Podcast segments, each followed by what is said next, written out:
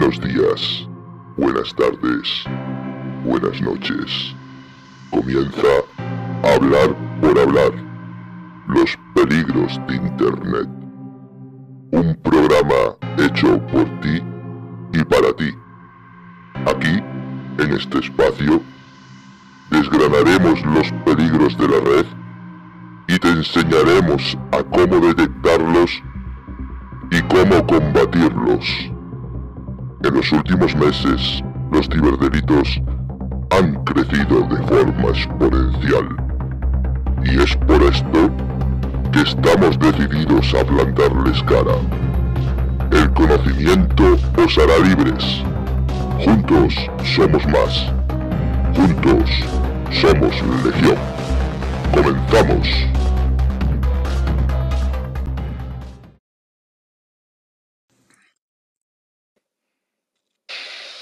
Buenos días. ¿Qué tal? Ya estamos, ya estamos por aquí. ¿Cómo va todo? ¿Todo bien? Bien, bien, bien. Sin novedades, como se suele decir en el frente de batalla. Bueno, está bien. No, yo tengo una semana un poco rara, un poco así, al principio un poco aburrida, terminó bastante mejor de lo que empezó. Sí. Y bueno, eh, bueno, al final, eh, para quien nos esté escuchando, quien nos pueda escuchar en otro momento, hemos arreglado el, el equipo del que estábamos hablando el fin de semana pasado. Eh, bueno, en principio era eh, una actualización de la BIOS, ¿no? Eh, no sé el por qué.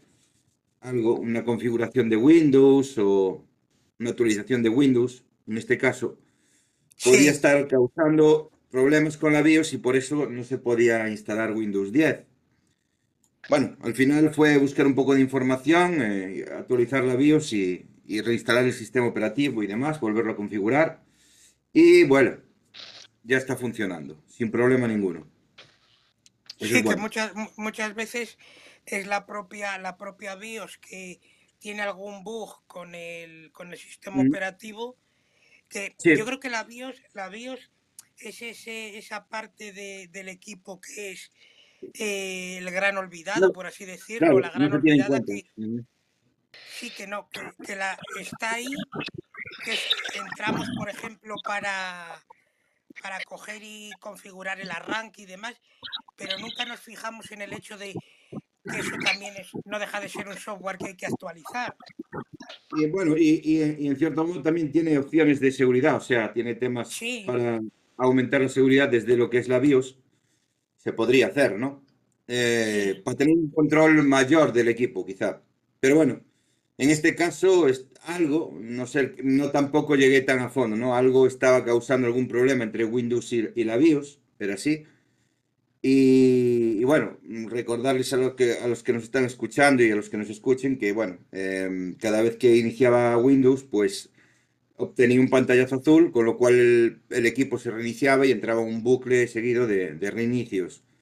Al final, todo pasa por, por actualizar la BIOS, al- algo, alguna configuración, no el software, o sea, no el hardware, sino algo de software, algo que causaba un problema, pues bueno, al final fue reparado.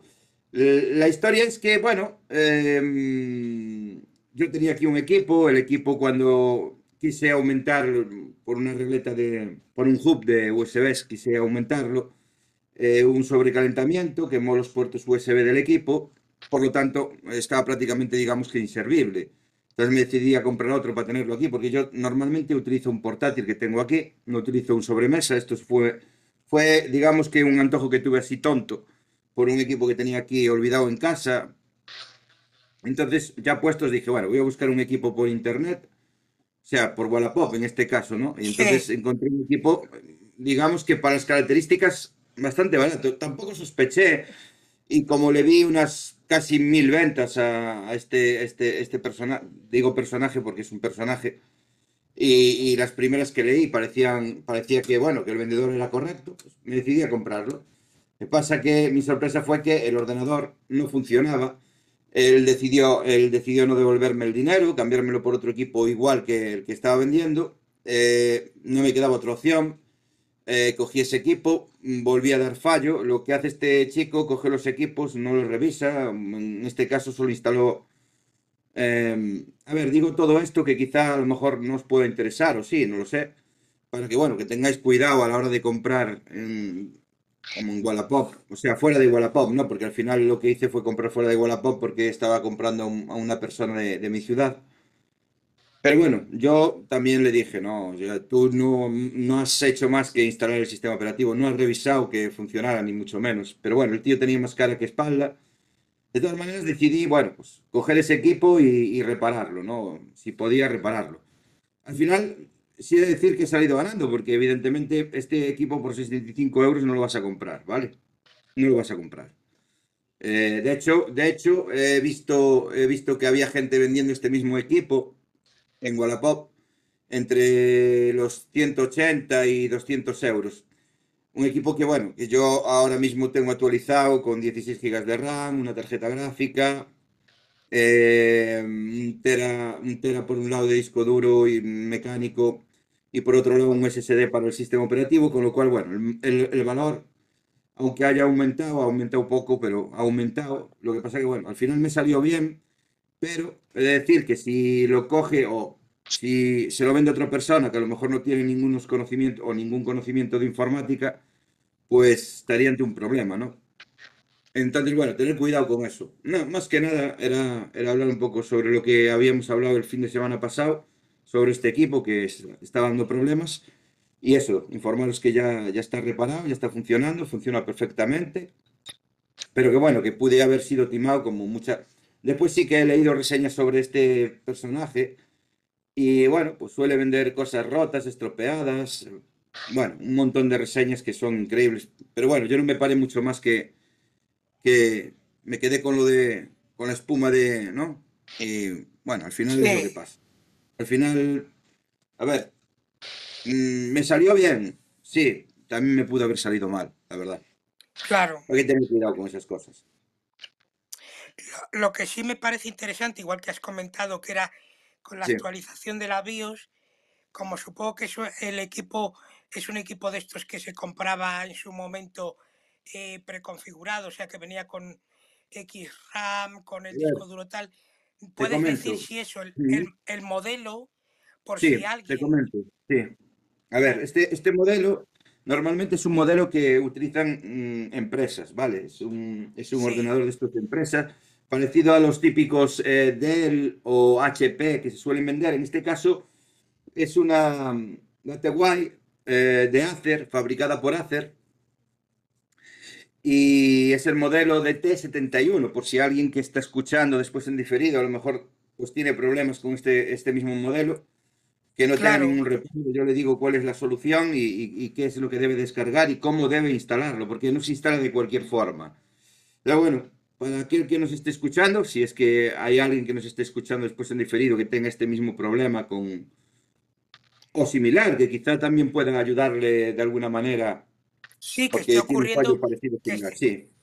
sí. que esté ocurriendo a lo mejor en otros equipos sobremesa de la misma marca de Acer que esté generándoles ese mismo problema al actualizar a Windows 10, por ejemplo, que tuvieran Windows 7 o Windows 8 y hayan actualizado y les salga este problema constantemente, que sepan que con la, lo que has comentado de la actualización de la BIOS, que se, eh, se repara y pueden volver a funcionar con él actualizando el sistema operativo y dándole pues un poco más de vida al equipo. Sí, claro. No, a ver, este, este equipo viene con... A ver, no, no, no tiene una mala configuración. Si es un equipo antiguo, es un equipo, como he dicho, lo utilizaban para... Bueno, pues los, los, típicos Dell, los típicos HP eh, que se utilizan eh, a nivel empresa y tal. Viene con un, un i5, con un procesador i5, venía con discos duros de Barracuda, con un disco duro Barracuda, que no está nada mal esa marca, ese modelo, no es la marca, sino el modelo en sí. Venía con, viene, viene con, sí, viene con, con la fuente de alimentación, viene con una certificación, o sea, no hace ningún ruido, o sea, es un equipo bastante completo. Después tiene sensores para, para detectar cuando se abre el equipo, para ver si, bueno, te informa. Ya sabes que hay equipos que cuando los, le abres el chasis, o sea, abres la tapadera del ordenador para acceder a su interior, queda registrado y cuando, y cuando inicias el ordenador de nuevo, desde la BIOS, te manda un mensaje de peligro que se ha abierto. Bueno, Es típico, en, es típico, suele ser típico en ordenadores de, empresa, ¿no? Para que nadie ande, hurgue en ellos o pueda hacer alguna modificación. y demás, sí. Justo. Y creo que, bueno, por 65 euros creo que, bueno, que al final aún he de decir también que, creo que he salido ganando, ¿no? Pero bueno, pudo haber sido todo lo contrario. en fin, que tengáis cuidado, porque bueno, después es que yo desde el minuto cero, o sea, en el momento en que encendí la máquina, vi que tenía un fallo, ya se lo informé, le dije, oye, mira, esta máquina tiene un fallo, está dando pantallazo azul y tal, no sé qué.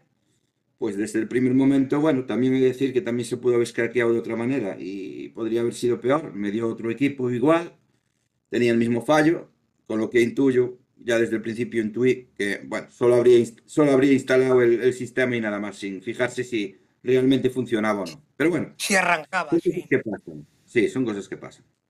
En fin, para que tengáis una referencia cuando compréis en Wallapop y lo hagáis fuera de Wallapop como yo en mi caso, porque al ser de, mi ciudad, pues tampoco voy a, voy a hacer la compra por Wallapop, que me haga el envío y demás. Bueno, que sería lo más seguro, ¿no?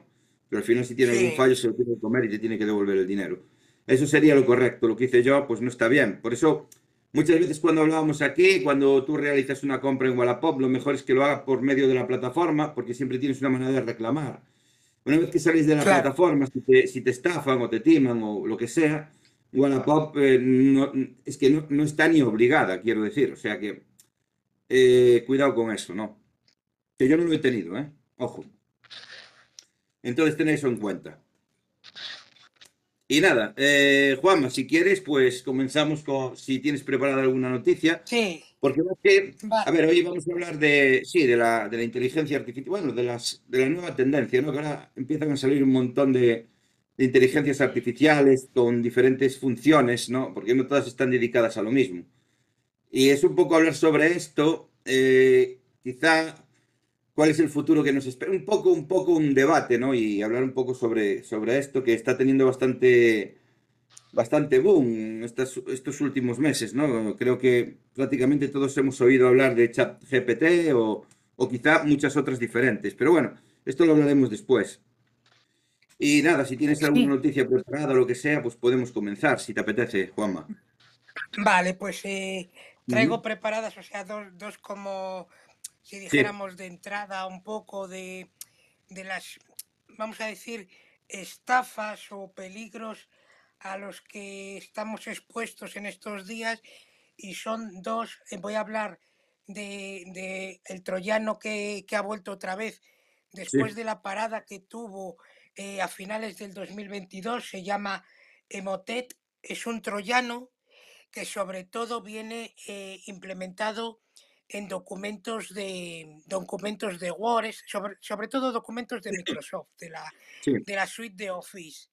Eh, lo que hace este, repito el nombre, se llama Emotet. E-M-O-T-E-T.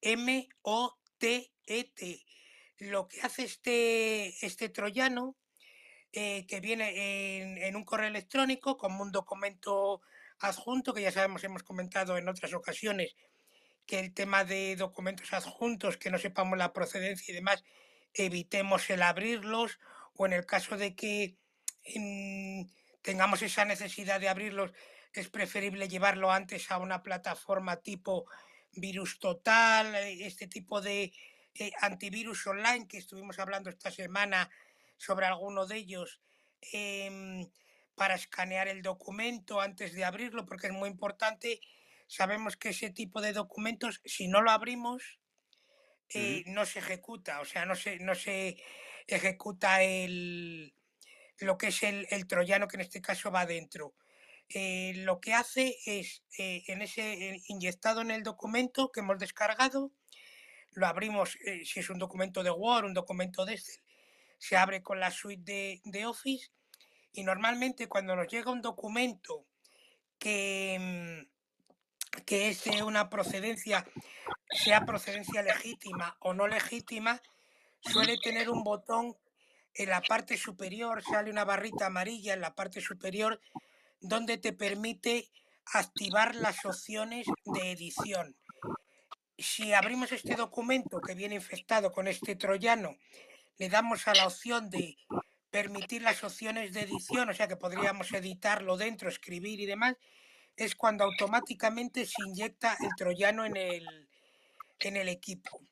Te sale esa misma alerta, ya está preparado para que a través de esa... No queremos decir que con eso tanto los documentos legítimos como en este caso los infectados no demos a ese botón porque sabemos que a lo mejor nuestra empresa nos manda un documento y nos va a salir ese mensajito. Tenemos que desconfiar sobre todo de documentos que no sepamos realmente la procedencia, pero se ejecuta de esa manera y sobre todo lo que hace, una vez que está inyectado en el equipo, eh, trabaja en segundo plano y empieza a buscar sobre todo credenciales cuando accedemos lo que es a la, a la banca online.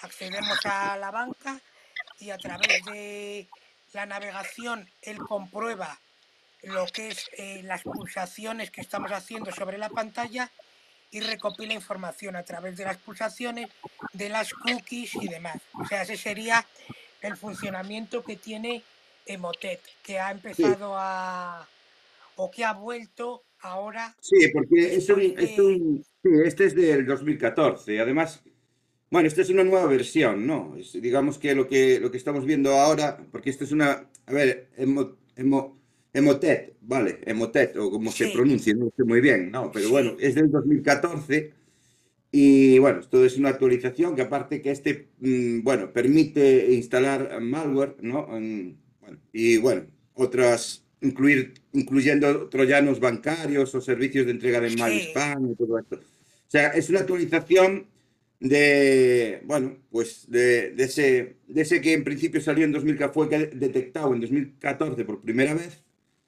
Y esta es una actualización de, de ese troyano, ¿no?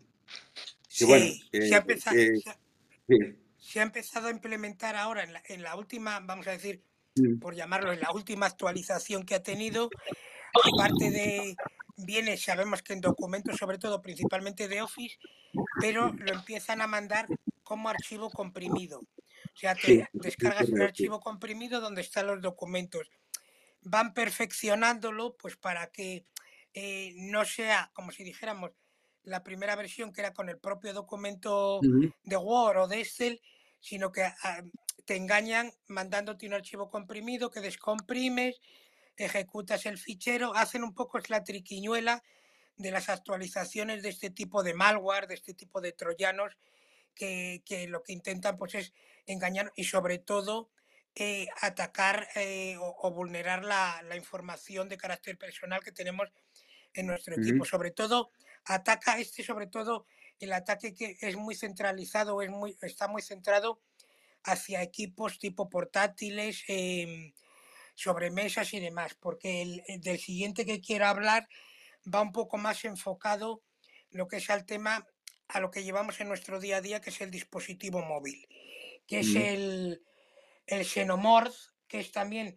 un, un troyano, un malware, que hace eh, más o menos la, lo mismo, es muy similar, lo único que es a través de em, el dispositivo móvil. Y este, en vez de enmascararse, vamos a decir, eh, en las últimas actualizaciones, en vez de enmascararse en documentos de Word y de Excel, se enmascara en aplicaciones que hay incluidas en las tiendas de aplicaciones, incluso en las tiendas de aplicaciones oficiales de Google, se detectó eh, que varias aplicaciones lo llevaban implementado y lo que hacían, tú instalabas la aplicación, que era por ejemplo un, limpiador de, de, lo que es el, dispositivo móvil, y se ejecutaba con la misma funcionalidad de ejecutarse en doble, en, perdón, en doble no, en segundo plano. Y una vez que se ejecuta en segundo plano, sobre todo actúa buscando información en los SMS, en los emails, en las aplicaciones de verificación de doble factor. Sobre todo esto también ataca al tema de las aplicaciones bancarias busca, sabemos que normalmente cuando hacemos, como hemos comentado otras veces, en transacciones que hacemos a través de la aplicación del dispositivo móvil del banco, eh, nos suele llegar pues una alerta o un SMS con un código que tenemos que añadir junto a las coordenadas de la tarjeta bancaria, pues lo que hace el Xenomorph, este malware, pues busca entre los SMS, entre las eh, aplicaciones de doble factor para acceder a los servicios, pues tipo eh, contraseñas y demás, pues para acceder en segundo plano a la aplicación sin que tú sin que tú estés al tanto. Es un poco quería recalcar estos dos porque están otra vez volviendo muy fuerte y sobre todo las aplicaciones este el Xenomorph sobre todo las aplicaciones bancarias del BBVA, Santander y demás, como están viendo que el perfeccionamiento que están haciendo de los SMS, eh, pinchando en el enlace que te lleva a una página y demás, pues están también implementándolo en aplicaciones de las tiendas, incluso de las tiendas oficiales de, repito, de, Google. Se han encontrado aplicaciones en las cuales había el, el Xenomorph eh, instalado. Y quiero instalado encubierto, quiero decir, dentro de la aplicación. Estas serían un poco las dos que quería remarcar, más que nada para estar protegidos tanto en a nivel de equipo informático, equipo de sobremesa o portátil y en nuestro dispositivo móvil. Tener mucho cuidado las aplicaciones que, sabemos que, esas aplicaciones se suelen revisar, pero ya sabemos que la tienda de, sobre todo la tienda de, mm, de Google, mm, tiene algún agujero que otro y se le cuelan este tipo de aplicaciones. Aunque una vez que las eh, descargas tiene como el Google Protect este que la que la como que otro revisado de segundos. Sí. Pero de todas maneras son muchas aplicaciones al final, ¿sabes? En la tienda de la Google, la Google Play es muy, bueno, tanto la Google Play como la App Store son, digamos, plataformas o, o tiendas muy, muy inmensas, ¿no? Que hay infinidad de aplicaciones. Al final, es como todo, ¿no? Al final, pues es complicado tener todo controlado, tener todo bajo control, es complicado. Luego, como tú bien dices, una vez que, descargas la aplicación, pasa por un segundo filtro, ¿no? Digamos, que puede ser que se, lo, que se lo salte dependiendo de cómo esté construido. Bueno, esto a lo mejor nos podría explicar mucho más, quizá Javi, ¿no? Javi, sí, que está aquí abajo con nosotros. Pero, te quiero decir que, bueno, tiene que pasar ese segundo filtro, si se lo, si se lo salta pues no todo el mundo, pues no todo el mundo cuenta con, un antivirus en el, dispositivo móvil. No sé si es más o menos recomendable el tener un antivirus. No sé si los que nos estáis escuchando, pues tenéis algún antivirus instalado. De todas maneras, voy a, voy a ver que me parece que es Javi. No, esa tú la voy a, voy a reproducir su mensaje para que estén quedando aquí. Hola, buenos días. Eh, grande el programa y súper interesante como siempre. Tenía una pregunta. ¿Hay alguna mm, store que sea más fiable? Y otra pregunta, la yo por ejemplo la banca entro con la huella digital. ¿Eso es, es más seguro o igual de seguro que por ejemplo un código PIN? A ver, a la, primera pregunta sobre si hay otra... Bueno, yo soy los que dice, yo no sé, imagino que será de la misma opinión que yo y muchos de los que nos estéis escuchando también, utilizar las, las fuentes oficiales, quiero decir, utilizar la Google Play como, como, como medio para descargar aplicaciones. Una vez que sales de la Google Play, descargarte aplicaciones de páginas que a lo mejor, ya no, ya no hablo de otra tienda, ¿no? Porque sí que eh, en el pasado, yo no sé si siguen existiendo, o me imagino que sí, hay, hay diferentes opciones, tipo así Google Play, para poder descargarse aplicaciones, pero mm, en principio no tienen el nivel de seguridad o de control que tiene la Google Play. Por eso, lo mejor, y aún así, lo que estaba hablando Juanma, que aún así se ha introducido eh, este, este troyano, digamos, o este virus, como queréis llamarlo. Sí. Hay algunas aplicaciones que están dentro de la Google Play. Con eso os quiero decir que imagínate, siendo un gigante como Google, ¿no? Que en principio, por prestigio, ¿no? Y por... Tiene que tener un control más, digamos, arduo, eficaz de cuando, pues, permite que ciertas aplicaciones estén disponibles en su tienda para que se puedan descargar imaginaros qué pasaría fuera de, de lo que es Google, ¿no? O sea, páginas o otras tiendas. No es recomendable, no es recomendable, ¿vale? Porque No, hasta ese principio, segundo proceso que, claro, ese segundo proceso que después el, el teléfono hace cuando te descargas la aplicación, que es analizar esa aplicación, incluso eso o incluso un antivirus, según cómo esté hecho, puede fallar, entonces te lo comes.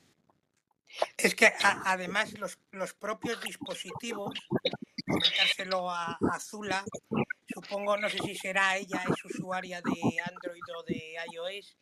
En principio, si es de Android, sabemos que si quieres instalar una aplicación que tiene una extensión APK, tan conocida las APKs, sabemos que si en el dispositivo tú no le marcas la opción que quieres instalarla de fuentes desconocidas, el propio dispositivo no te va a dejar si no es de una tienda oficial. Y si, por ejemplo, quieres descargar una aplicación tipo, voy a poner como ejemplo, eh, Think o para la gestión del Wi-Fi o NordVPN o cualquier aplicación o Telegram, sabemos que las opciones de, de descarga tanto para iOS como para Android tiene el botoncito que te lleva directamente a sus tiendas oficiales, o sea, a las tiendas de Google Play y a la de a la App Store. Con lo cual yo creo que como recomendaciones que, que de la de como ha comentado Manuel de la tienda oficial es lo más recomendable siempre. Y luego la segunda pregunta yo creo que sí. No, aquí quiero decir que tanto de, o de la Google Play o si estamos hablando de siempre a- ir a las fuentes eh, vale, oficiales, a las páginas sí, del, del- del- del desarrollador, del creador de la aplicación, del desarrollador del software.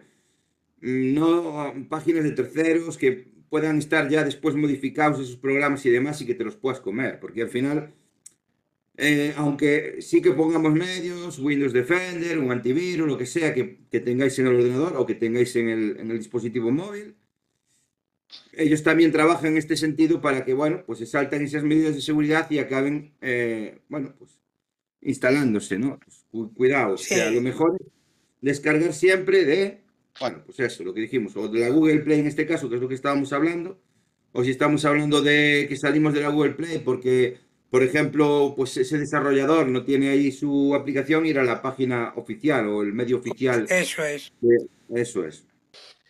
Y, y, y si, por ejemplo, eh, comentando eso para Android, y si es de, y si es usuaria de, de iPhone, eh, no te va a permitir, salvo que hagas un, un jailbreak, que es, vamos a decir, piratear entre comillas el, el iPhone, no te va a permitir instalar aplicaciones que no estén dentro de la tienda. De eso, eh, en ese sentido, Apple es muy restrictivo, o sea, no te va a Sí. permitir instalar aplicaciones en el dispositivo móvil si no es de la tienda la tienda oficial, salvo que lo tengas pirateado con los riesgos que implica el piratear o hacer el jailbreak a un dispositivo de Apple con sus eh, todos los problemas que tiene de reinicios inesperados, el sobrecalentamiento, el gasto excesivo de batería, o sea, es, es un poco como recomendación, yo creo que estoy con Manuel, es de las tiendas oficiales o las páginas oficiales del desarrollador. Y sobre lo que Mm. comentaba de la segunda pregunta de que si es recomendable o no la huella para, para la aplicación bancaria, yo, yo creo que sí. Tanto Sí, el PIN es, es eh, recomendable porque era lo que había antes o la contraseña y la huella Mm. dactilar o en el caso de que no tengas huella dactilar y tengas reconocimiento facial, el reconocimiento facial yo creo que es un plus de seguridad que es interesante el tenerlo, el tenerlo activado. Bueno, casi yo, yo sinceramente, y te lo digo muy en serio, bueno, lo- se lo digo a todo el mundo, ¿no? Eh, casi prefiero lo de la huella dactilar que el reconocimiento facial, porque sí que he visto que, bueno, no sé, no he probado en todas esas aplicaciones ni más, sino que el propio, por ejemplo, en mi, en mi propio dispositivo he notado fallos en, en- en lo que es lo, lo que es el tema de seguridad en, en cuanto a reconocimiento facial. Por eso eh, no me fío. A ver, no hay nada fiable al 100%, eso, eso lo hemos dicho muchas veces y lo decimos por activa y por pasiva. Incluso el tema de... También a veces me sorprende el huella de, la huella dactilar, que igual la pone mi mujer y me...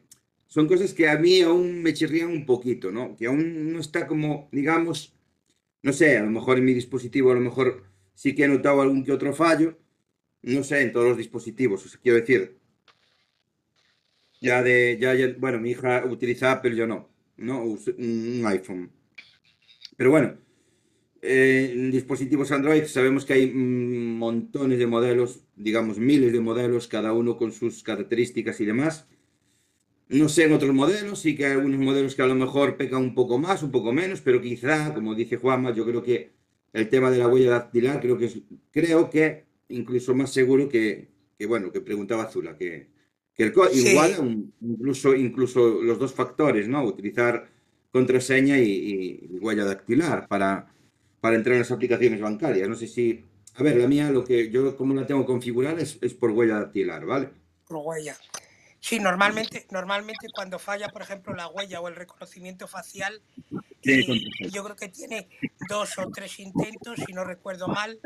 Eh, por ejemplo, la de, la de Unicaja son tres intentos, al tercer intento te salta automáticamente que tienes que meter eh, tu contraseña de la banca electrónica. O sea, no te permite estar constantemente haciendo la prueba con la cara o con el con la huella porque ya automáticamente tienes que acceder con el con el, la contraseña física que tengas para, la banca. Sí, y luego que también después dependerá también de la entidad bancaria y hay entidades que tienen como un doble factor, que te envían un SMS con código que tienes que introducir una vez utilizas la huella dactilar, eh, te envían un SMS con un código, lo tienes que introducir que es como, digamos, un doble factor de seguridad. O sea, eso no está mal. Después hay los que tienen una tarjeta física donde te envían un mensaje con una coordenada que tienes que ir a la tarjeta, mira cuál es esa coordenada para coincidir con un código que tienes que introducir. Eso pasaba mucho aquí con Abanca. Me imagino que los que sois de aquí, de la zona de Galicia o Coruña, que utilicéis Abanca, os sonará lo que, lo que estoy hablando. Y bueno, son todas medidas de seguridad.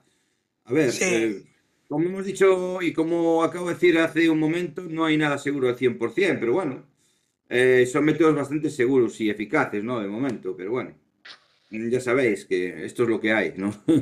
al final, eh, que está por la labor de intentar penetrar o entrar dentro de una aplicación para, para hacer fechorías, como digo yo, pues, pues bueno, eh, tendría que ir mejorando y actualizándose, ¿no? Y nosotros, pues, eh, la gente que trabaja en temas de seguridad para entidades bancarias o no sean entidades bancarias tienen que también actualizándose para, para ir dándonos mejores sistemas ¿no? de, seguridad. Pero bueno, eh, no hay nada seguro al 100%, eso está claro. Por si quieres, Manuel, los, los audios que seguro que son relativos a... Adelante, voy, voy a ello. Vamos allá. Sí, Tenéis razón en esto de... Lo que pasa es que yo soy un poco, como te diría, mm, adicta al riesgo. Entonces, me bajo aplicaciones así como de dudosa procedencia para ver películas, para aquí, para allí, para mm, conseguir cosas, yo qué sé, experimentar. ¿Qué pasa? Eh, soy muy... Yo soy vulnerable a que me venga un troyano. Em, bueno, hasta ahora me ha importado poco porque no tenía dinero en el banco. Entonces mi idea es comprar dos dispositivos, tener un segundo, uno para cosas serias y no entrar en sitios raros y el otro pues para experimentar y si se jode pues mala suerte. Pues bueno, no sería una mala opción, no sería una mala opción. O bueno, sí, quizá porque al final el que puedas, al final, bueno, también el hecho de que puedas adquirir un antivirus para el dispositivo, yo que sé, McAfee o otro que te, a ti te... Eh, tampoco es tan caro, ¿no? Y a lo mejor también... Sí, lo, lo, único, lo único como recomendación, como para recomendarle un poco a, Azula, eh, la idea que tiene de tener un dispositivo un dispositivo como si dijéramos principal y el otro para hacer esas pruebas como recomendación en el, en el que utilices para hacer las pruebas y demás, utilízalo, pero simplemente eh, mediante la conexión que tengas en casa, o sea, por el wifi, porque no, compres una segunda, una segunda tarjeta SIM que lleve asociado un número de teléfono, porque entonces, eh, aunque sea para hacer pruebas, si estás vulnera eres vulnerable a que te hagan cargos en, en tu cuenta porque ese número o esa, esa tarjeta que compres sí que va a llevar asociados tus datos y demás, con lo cual si quieres hacer pruebas, hazlo en un dispositivo que sobre todo la conexión sea por, por wifi, que, que datos tuyos de tarjeta SIM y demás no tenga. Yo creo que es un poco como recomendación para que... Sí, sí, pero yo, yo creo, creo, creo entender, o, o- eso intuyo, que yo creo que eh, es lo que tú estás comentando, ¿no? Que ella lo va a utilizar, pero solo mediante Wi-Fi. No creo que vaya a meter una segunda tarjeta SIM que esté asociada a ciertos datos y demás. Sí. Creo, ¿eh? Vamos, no, yo, yo es lo que haría, ¿no? También lo que estás comentando, porque al final entonces estaríamos en la misma tesitura prácticamente. Entonces yo creo, yo Claro. creo que se refiere a eso, lo que tú estás comentando, ¿no? A un segundo dispositivo el cual no va a tener eh, una conexión fuera de, de la, de tu casa, o sea, una wifi o fuera de tu casa con una wifi, siempre bajo una wifi, no sobre datos, con una tarjeta de, de tele- con un número de teléfono que está adherido o sujeto a unos datos personales y demás. Creo, ¿eh? Yo creo es. que va a ser así. Sí. La voy a seguir con los audios Vale, vale, y perfecto. vamos allá. Vamos allá. Claro, la pregunta es, ¿qué os parece? Sí, buena idea. Sí. A ver, y, más cuando, como tú dices, eres una kamikaze que, que baja aplicaciones para, bueno, pues, lo que sea, para ver televisión, para ver lo que sea, películas, series, lo que sea, ¿vale? Y sí, que están fuera de la Google Play, que mm, algunas incluso ni están, eh, las consigues por medio de Telegram. Em, no sabemos quiénes son los desarrolladores. Mm, No sabemos quién está detrás de esas aplicaciones, cuál es la intención o si hay alguna intención. Eh, mm, hay que ser muy cu- cuidadoso con eso, porque al final, bueno, estamos bajando aplicaciones que eso, no sabemos cuál es la procedencia real. Sabemos que estamos bajando una aplicación que sirve para X, pero no sabemos quién desarrolla esa aplicación, cuáles son sus intenciones, que igual son las mejores del mundo, ¿eh? Ojo, no quiero decir con esto no, claro, pero bueno, cuidado, ¿sabes? ¿Mm? Sigo con los audios, ¿ok? Vale, perfecto, sí. Vamos allá. ¿Qué tal, compañeros? Muy buen programa. Eh, está interesante esto que contáis. Eh, quería comentar algo con respecto a eso, pero si os fijáis, el tema este de la huella de tirar, que pensamos pues en la seguridad, ¿no? Pero justo si os fijáis, después de esa seguridad de la huella digital, que realmente es muy difícil de conseguir replicar eh, a través de una aplicación móvil o desde, desde fuera, otra persona que tuviera acceso a, a la aplicación móvil, al final, eh, si fallamos, o sea que si otra persona fallara varias veces, está la contraseña. Entonces volvemos otra vez a la contraseña. Si alguien se lo quiere saltar, con conseguir la contraseña, hace fallar, la voy a tirar varias veces, y si tuviera la contraseña, pues ya va directamente por contraseña. ¿no? Entonces, está, mejor, está bien con más factores, pues al final, si fallando va a la contraseña, al final lo que importa es la contraseña, ¿no? Porque si alguien la tiene, pues ya accede. Eso quiero comentar. Chao y un saludo, buen día. No, ahí tienes toda la razón. O sea, quiero decir, si Muchas alguien gracias, obtiene esta Javi. contraseña y hace fallar el dispositivo eh, con la intención de que te requiera esa contraseña que tú ya tienes, pues claro, ahí, pues sí, la seguridad se ve, se ve Sí. mermada, ¿no? De alguna manera. Eh, sí, oye, tienes razón. tenemos, tenemos que recurrir, yo creo que tenemos que recurrir, aparte de, de tener, como hemos comentado otras veces, el tema de contraseñas eh, o lo suficientemente robustas, también recurrir, si nos da la banca, como bien has comentado también Manuel, si nos da la opción de, una vez que entramos con esa contraseña, nos pide lo que es el, la coordenada física de la tarjeta bancaria o incluso eh, lo que va a ir avanzando, que son la- lo que hemos comentado en otros programas, las passkey, que te, que te genere una llave física, bueno, quiero decir física porque va a ir implementada en el dispositivo móvil. Eh, Sabemos que, que, como bien ha comentado Javi, eh, en- con la trampa de, de- de la huella o la cara, lo que realmente es vulnerable es la contraseña. Siempre intentar pues tener ese plus de seguridad con a lo mejor si la banca te- o, o tu banco te permite el tener la coordenada que metas a mayores, la coordenada física de la tarjeta o la tarjeta de coordenadas que suelen dar muchos bancos, o incluso la opción del SMS, que te llegue un SMS claro, sí, el problema es si es SMS, te han quitado el dispositivo móvil, te hacen te hacen fallar la te hacen fallar la huella o la cara. Te mm, meten la contraseña si la tienen o te pide luego el, otro ping al SMS, si tienen el móvil te va a llegar también el SMS al móvil que te han robado. Pero bueno, intentar ponérselo lo más complicado posible, intentar ponerla con las mayores trabas posibles. Ah, eso siempre es la idea, ¿no? Al final. Sí. Pero bueno, eh, hombre, todo es mejorable, ¿no? Incluso la seguridad en los dispositivos móviles o, bueno, en los sistemas operativos, los diferentes sistemas operativos, eh, todo es mejorable y, ha ido mejorando con el tiempo, ¿no? Se ha ido avanzando en este tema y se sigue avanzando. Porque claro, cada vez todo, o está todo más digitalizado, vamos hacia la moneda digital también, vamos hacia un mundo ya más, adentrándonos mucho, más aún en lo digital, que las futuras generaciones verán y vivirán, ¿no? Entonces, claro, lo que hablábamos yo y tú por aquí, ¿no? Y que comentábamos con, con la gente que nos escucha y nos acompaña los fines de semana, en, temas de seguridad, por eso está aumentando mucho el, empleo, o sea, las contrataciones para gente que trabaja en el sector de la seguridad informática y demás, porque se tienen que implementar nuevos modos más seguros y más eficaces porque eso, nos dirigimos hacia un mundo mucho más digitalizado, cada, cada vez más, ¿no? Y prácticamente todo lo hacemos con Em, compras online, pagos con el móvil, prácticamente no están, prácticamente yo por ejemplo, y aunque esté mal decirlo, soy de los que no lleva ni una moneda ni un billete en el bolsillo, todo lo hace con el móvil, todos los pagos los hace con el móvil, que a lo mejor no está bien, bueno, pues yo creo que al final todos acabaremos entrando por el aro.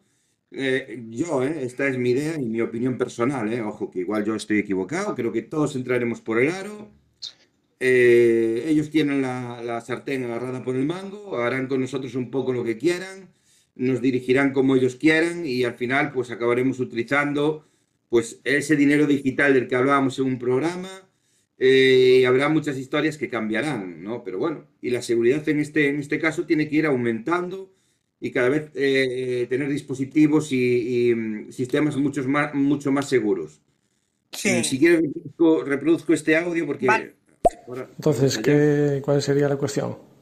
Pues si queremos seguridad, cuantos más factores, mejor, y todos esos factores ir cambiándolos. Entonces, lo ideal es ir cambiando la contraseña cada dos por tres. Entonces, ¿eso da pereza? Pues sí. La huella que hace, la comodidad, pero al final va hacia la contraseña. Entonces, si queremos seguridad, cambiar la contraseña de cosas muy importantes cada dos por tres. Un saludo y buen día. Chao. en eso, en eso estoy de acuerdo contigo, Javi. Además, la comodidad nos hace caer en la en la despreocupación y en el ahí está el fallo, ¿no? Y bueno, lo hemos dicho por aquí, creo, ¿no? Creo que lo hemos dicho por aquí. Eh, lo de cambiar con frecuencia, o sea, no todos los días, evidentemente, porque eso sería una locura, pero a lo mejor yo que sé, cada cierto tiempo eh, cambiar esas contraseñas por contraseñas, como bien dice Juanma, en muchas ocasiones robustas y seguras, incluyendo puntos, símbolos, ¿sabes lo que hablábamos? Para que, porque eh, hay, hay, hay, símbolos que no reconocen los sistemas, con lo cual eh, son contraseñas mucho más seguras, ya que les llevaría muchísimo tiempo, pero muchísimo, no lo podéis llegar a pensar, muchísimo tiempo el romper esas contraseñas, ¿no? Porque hay símbolos, hay, hay caracteres que no los detecta el sistema, que son como, digamos que, no sé si lo vemos por aquí, ese tipo, esos caracteres que le llaman caracteres prohibidos, ¿no? Que, sí, son los caracteres, especiales que sobre, que sobre todo Javi bien los conocerá, ya que está en el tema de la de programación y demás. Son caracteres, por ejemplo, las almohadillas a lo mejor que sirven para hacer comentarios a la hora de, escribir código, el punto y coma para hacer terminar determinadas instrucciones. Ese tipo de caracteres, si los introducimos a la hora de generar una contraseña, pues sí que hace que los, estos, eh, vamos a decir, estos eh, generadores de contraseñas que empiezan a buscar contraseña para, para intentar romperla, al llegar, por ejemplo, a un punto y coma, a una almohadilla, un, un carácter de estos especial, sí que suele parar y le es más complicado. No, no queremos decir que sea imposible, ¿eh? que lo descifren, pero que le Claro. ponemos esa traba que hace que, que la contraseña sea...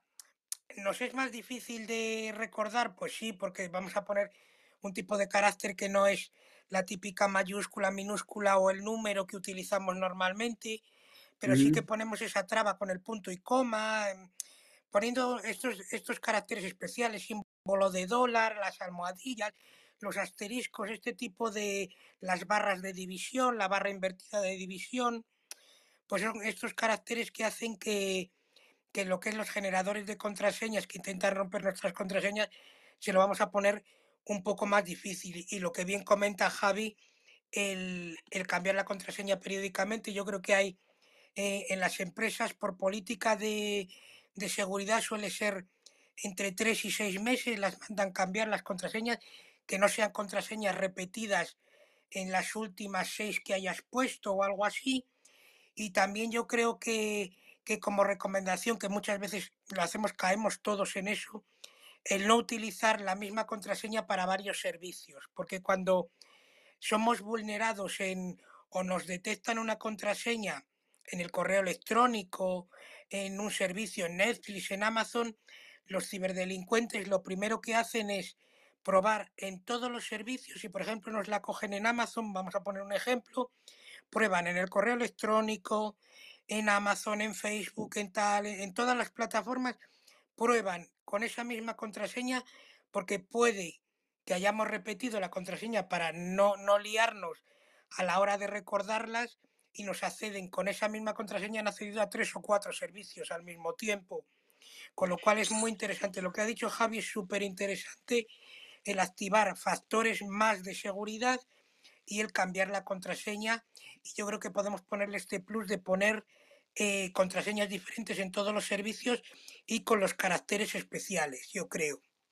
Sí, perdona que, tuve que ausentarme un momento, pero eh, también quería, quería decir que, eh, bueno, y tú lo sabes, bueno, para que lo sepa todo el mundo, cuanto más complicada sea esa contraseña, más robusta, más segura, ¿no? Como bien dice Juanma, necesitarás un equipo mucho más potente. O sea, yo no puedo, no cualquier equipo va a ser capaz de desencriptar o descifrar esa contraseña, porque necesitará más mm, procesador, más memoria para poder llegar a des- desencriptar esa, esa... con- O sea, es ponérselo complicado, ¿no?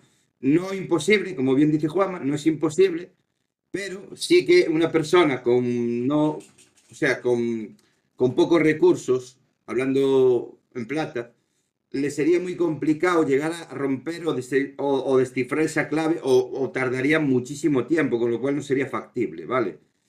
Que sepáis que cuanto más complicada es esa clave, eh, más difícil lo tienen los equipos, el software, para poder también, a ver, depende del equipo que estemos utilizando para este, esta labor. Pero si es un equipo de andar por casa y es un equipo normalillo, lo va a tener muy complicado, ¿eh? pero muy complicado. Sí, Pero bueno, hablamos de personas que se dedican a esto y que normalmente saben lo que hacen, ¿no? Pero bueno, que si se lo ponemos fácil, imaginaros, o sea, una contraseña débil, no robusta, aunque la estemos cambiando sistemáticamente, pues sí, vale, pero no del todo, ¿vale? Entonces, Claro. está bien que a veces utilicemos esas aplicaciones que muchas veces ha mencionado Juanma, que nos generan eh, contraseñas robustas y fuertes, difíciles de romper y de, y de descifrar, o sea, que se necesita un equipo adecuado y, y tiempo, ¿vale? Debes tener esto en cuenta, o sea, el poner María.isabel.1985, bueno, vale, pero si utilizamos estas aplicaciones que muchas veces ha mencionado por aquí Juanma, cada uno, unas cuantas, y que hemos dado unas cuantas por aquí, para que genere esas contraseñas, pues periódicamente, yo qué sé, pues cada tres meses o cada X tiempo, no sé el tiempo que, que sería el correcto, no sé cuál sería el tiempo a, a marcar, no sé si cada dos meses, cada mes, cada tres meses, cada cinco, cada seis, no lo sé. Cada uno, pues que se ponga ahí su... Pero bueno, que sí, cambiarlas periódicamente para evitar que, bueno, en algún momento esa contraseña se rompa y puedan acceder. Como, como decía Sí. también Jo- um, eh, Javi, ¿no? Javi. Entonces es Sí. importante, ¿eh? es importante. Aunque mucha gente pues no le da esa importancia que realmente tiene, pero es que al final, eh, como, como he dicho, ¿no? Eh, nos, nos, enca- nos- nos encaramos hacia un mundo muy digital, donde todo lo llevamos en el dispositivo móvil. Antes, ahora accedemos a la banca directamente desde nuestro dispositivo móvil. Incluso necesitamos ya un ordenador para hacer estas gestiones. Entonces, eh, corremos una, una serie de peligros, sobre, vamos a ponérselo difícil, ¿vale? Nada más, es eso, ponerlo difícil, ponerlo difícil, tan siquiera. Sí. Sigo reproduciendo aquí audios, Azula. Vale, perfecto. Sí, sí, no, no, no tenía pensado que tuviera tarjeta SIM. Es eh, para tener en casa, pues yo qué sé, por ejemplo, a veces quiero un programa em, para convertir PDF en otro formato. Y busca y es todo de pago, de pago, de pago. Y yo no tengo, ¿sabes? Por mi curiosidad, no, no tengo tanto Mira. poder adquisitivo como para pagar para todo. Entonces te buscas la vida y te metes en páginas que dices, bueno, aquí cómo voy a salir. Básicamente es para esto, para estos, estas búsquedas. Sí. Yo, te- yo, si me lo permites, Juanma, me gustaría hacerle, bueno, no sé, que a lo mejor tampoco es el caso, hacer una recomendación que hablábamos de máquinas virtuales y demás, ¿no? Eh, podríamos hacerlo de muchas formas, pero una de ellas podría ser el crear una máquina virtual dentro de nuestro equipo.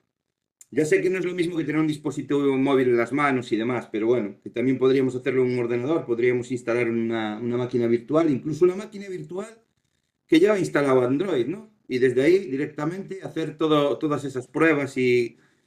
Vale, porque luego es que, bueno, a ver, yo no quiero caer en estas cosas, pero sí es verdad que si tienes un dispositivo, un portátil o un ordenador que puedas enviar la señal a la televisión, mismo como decía el portátil que lo puedes conectar a la televisión, crear una máquina de estas virtuales o crear una máquina virtual donde instales un sistema operativo Android, que se puede, ¿vale? Y ahí hacer todo ese tipo de pruebas pues a lo mejor sería mucho más seguro, ¿no? Que hacerlas en tu propio dispositivo, evidentemente. Si tienes un segundo dispositivo en el cual no estás metiendo, por ejemplo, eh, creo que lo hemos recomendado por aquí en alguna que otra ocasión, el tema de crearte un em, correo electrónico, el cual lo utilices para, para ese tipo de correo o de registros en sitios donde sabes que te va a llegar spam y que no Sí. toca tu correo eh, personal.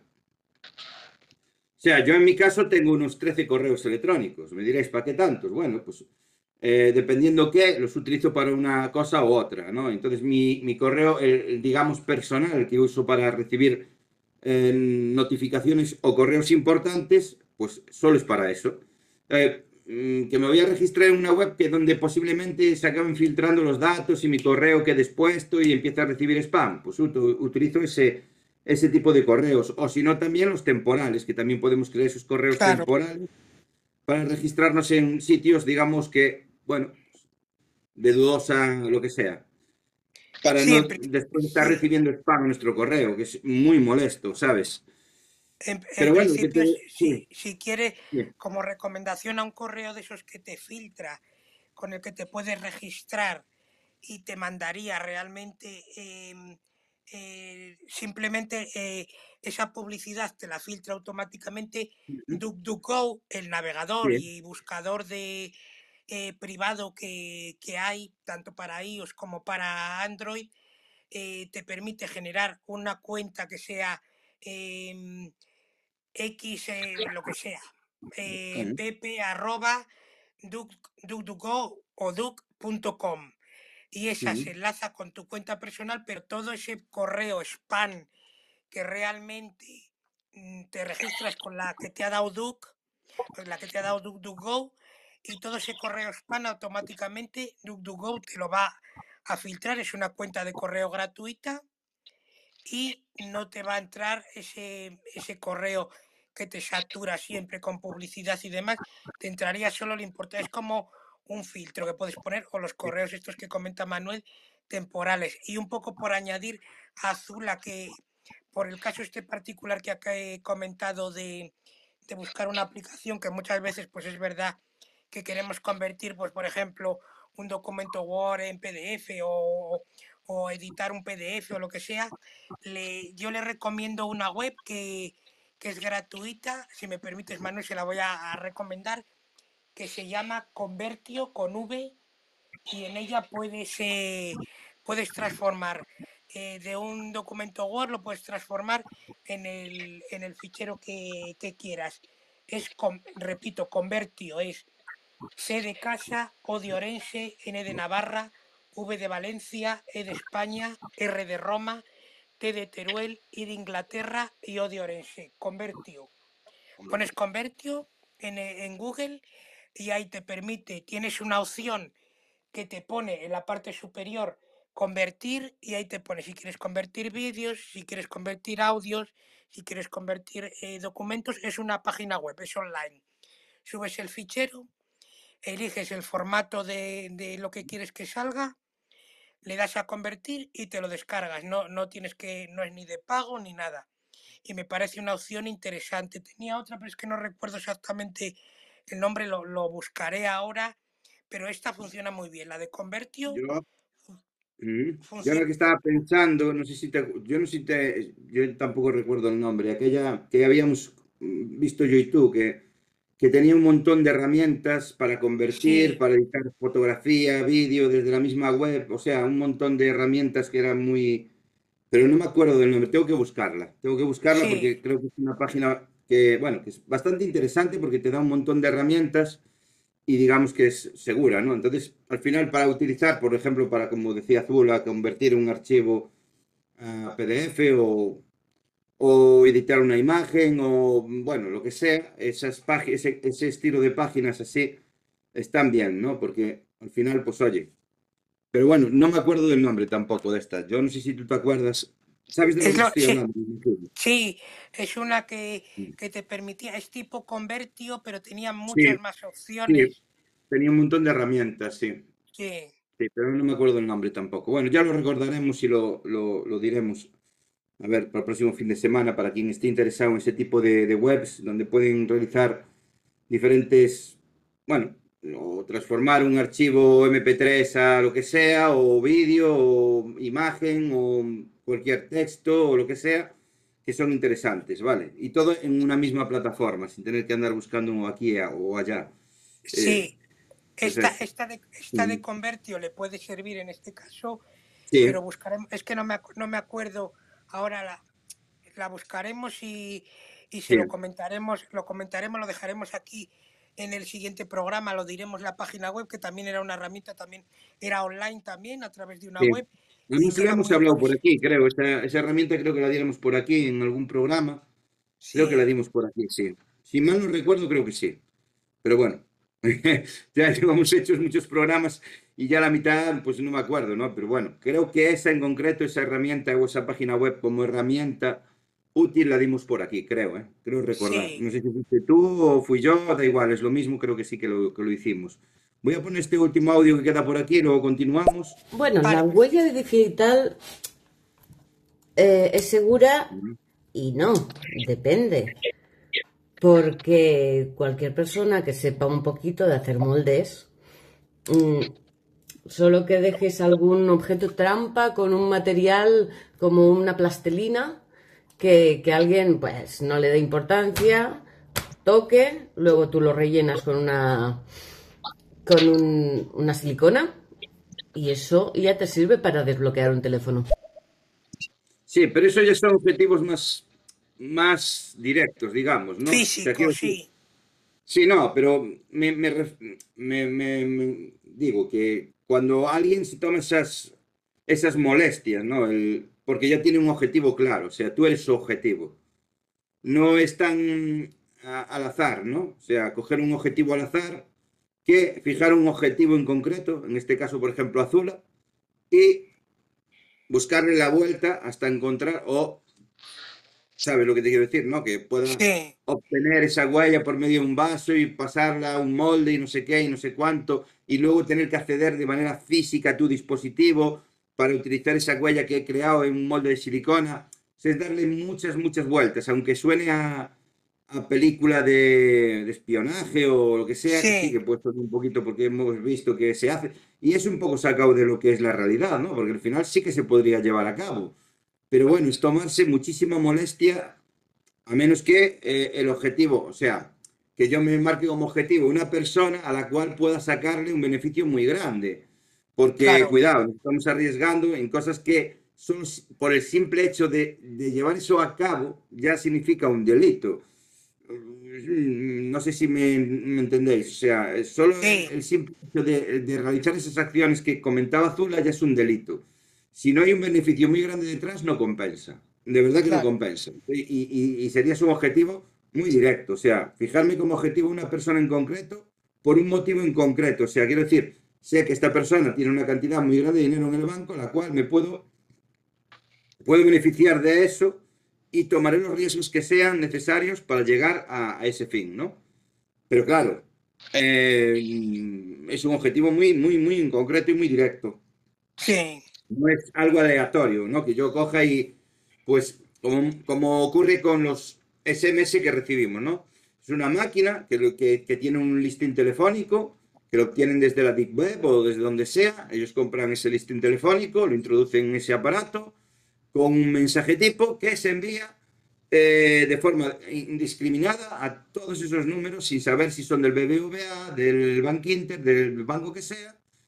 Y el que pica, picó. Que sigue picando gente, sí, pero no hay un ahí no hay un objetivo directo de decir con nombres y apellidos, no, es aleatorio. O sea, nosotros mandamos una, una cantidad de mensajes, por ejemplo, dos millones de mensajes a dos millones de números sin saber si pertenecen a una compañía o a otra, o a un banco o a otro. Esto sería Sí, eso. Y luego es hay un ataque dirigido, claro, que eso ya, ya estaríamos No. hablando de cosas diferentes. lo otro es un ataque masivo. Es, eh, Sí. Lanzan y a ver cuánta gente Lanzan, cae, vamos a justo. decirlo. Claro. Y Ya. en este caso, el que comenta Zula sería un, un objetivo ya muy, muy, muy, concreto. Sí. Sí, dirigido, muy, muy concreto. Porque, Mira, claro, eh, sí, eh, Mm. pa- antes, antes de que ya, que ya la he encontrado, para que lo apunte si quiere también Azula, era la de Convertio y la otra que os comentábamos, que es una navaja suiza en toda regla, vamos a decir también, que es a través de, de web, se llama Tiny Wow. Eh, os deletreo como, como la de Convertio igual. Es T de Teruel, I de Inglaterra, N de Navarra, I de Yugoslavia, W de Washington, O de Orense y W de Washington. tinywow.com. Es también otra, es una navaja suiza que está también clasificada por, para herramientas de PDF, herramientas de imagen, herramientas de vídeo. Ahí tenéis centralizado, es para que lo pueda también apuntar a Zula, que le sirve sin tener que descargar una, mm, una aplicación, le sirve. Esta es la que, la que habíamos comentado, la de TinyWow, es, eh, no está a la altura, eh, eh, yo creo que es, es más completa esta de TinyWow que Convertio, pero bueno, que cualquiera de las dos son gratuitas y son opciones yo creo que interesantes para, para trabajar con, con contenidos. voy a reproducir este audio que nos envía Javi. Vamos allá. Vale. De hecho, eh, en Cazadores de Mitos, en Mindbusters, este programa de Discovery Max, estos hombres pues eh, buscaron a ver si se podía saltar la, en la huella digital hace muchos años y vieron que pues a través de un procedimiento muy sencillo pues cogían copiaban la huella con, con un pequeñito no como no con un fixo no con un celo pero con algo parecido a eso cogían la huella y luego la ponían donde donde querían eso quería comentar. Gracias por el programa, compañeros, Juanma y Manuel, y, y un saludazo y buen sábado. Muchas Gracias a vosotros por estar ahí. Muchas gracias. No, que- que se puede, que se puede, yo eso, vamos, hasta cierto punto lo tenía bastante claro, o sea, pero claro, es como decía, al final, de forma aleatoria no va a ocurrir, o sea, va a ocurrir cuando tú eres el objetivo de alguien, o sea, si yo me pongo como objetivo Javi y buscaré la forma o la manera de que Javi se descuide y deje su huella en algún lado, yo la pueda retirar, la pueda eh, replicar y pueda después tener acceso a su dispositivo y poder... Es más complicado, ¿no? Cuando ya tienes que dar tantos pasos que tiene que merecer muchísimo, muchísimo la pena y que lo tienes que tener muy, muy claro, ¿no? En ese sentido. De forma aleatoria, ¿puede ocurrir? Podría ocurrir, pero es que desde mi punto de vista, o sea, mi opinión personal es que ese tipo de ataque mm, no se daría tanto, o sea, más de forma aleatoria, de forma que, como el pescador, ¿no? Que tira a ver lo que cae, ¿no? Como decíamos Sí. antes, el tema de los mensajes tipo y tal, que no sabemos a quién se los enviamos, pero los enviamos. Bueno, los enviamos, los envían, que yo no envío a nadie nada. O sea que no que nadie piense mal, ¿no? Pero quiero decir que es el ejemplo, ¿no? De que, bueno, pues hay un dispositivo que, que se le introduce un mensaje tipo, que se le introduce una, un listing telefónico y que se encarga de enviar los mensajes de forma indiscriminada, a- pues sin saber si son clientes o no clientes de- de- del servicio que, o lo que sea, ¿no? Esto ya es más dirigido, ya es más dirigido y ya es un objetivo más en concreto. Que suena mucho a película de espía lo que sea, pero sí que se puede hacer y que, como bien decía Javi, hay gente que se dedica a hacer ese tipo de pruebas para ver hasta dónde se puede llegar o si realmente se puede o no se puede saltar esa seguridad. Se puede, sí se puede. Claro que se puede. Sí. Vamos con, con este audio. Buenas, chiquillos. Muy buenas. Buenos días. Buenos días, buenos medios días, buenos almuerzos. ¿Cómo estáis? ¿Qué tal? Buenos días. Hola, aquí andamos, Arte, eh, como siempre, ¿no? Espero que todo bien. Muchas gracias por estar aquí, muchas gracias por pasarte. Y eso, lo que estábamos comentando, pues que sí, que, que se... A ver, yo creo que de las más seguras, ¿no? De momento, o sea, que el que quiera acceder al dispositivo y haya una huella dactilar, uf, son muchos pasos los que tiene que... Ahora, si ya accedió y tiene acceso a la clave, como decía, mm, o sea, Javi, Sí. pues sí, pues lo mejor cada cierto tiempo, o sea, como recomendación, algo así, como una recomendación personal que os hacemos, cada cierto tiempo hacer un cambio de esa contraseña para si alguien tiene acceso de manera física al dispositivo y sabe esa clave, o cree saber esa clave y puede saltarse el tema de la huella dactilar eh, por medio de pues, intentarlo varias veces y demás, pues oye, intentar, como dice Juanma, ponerlo más, más complicado cada vez, ¿no?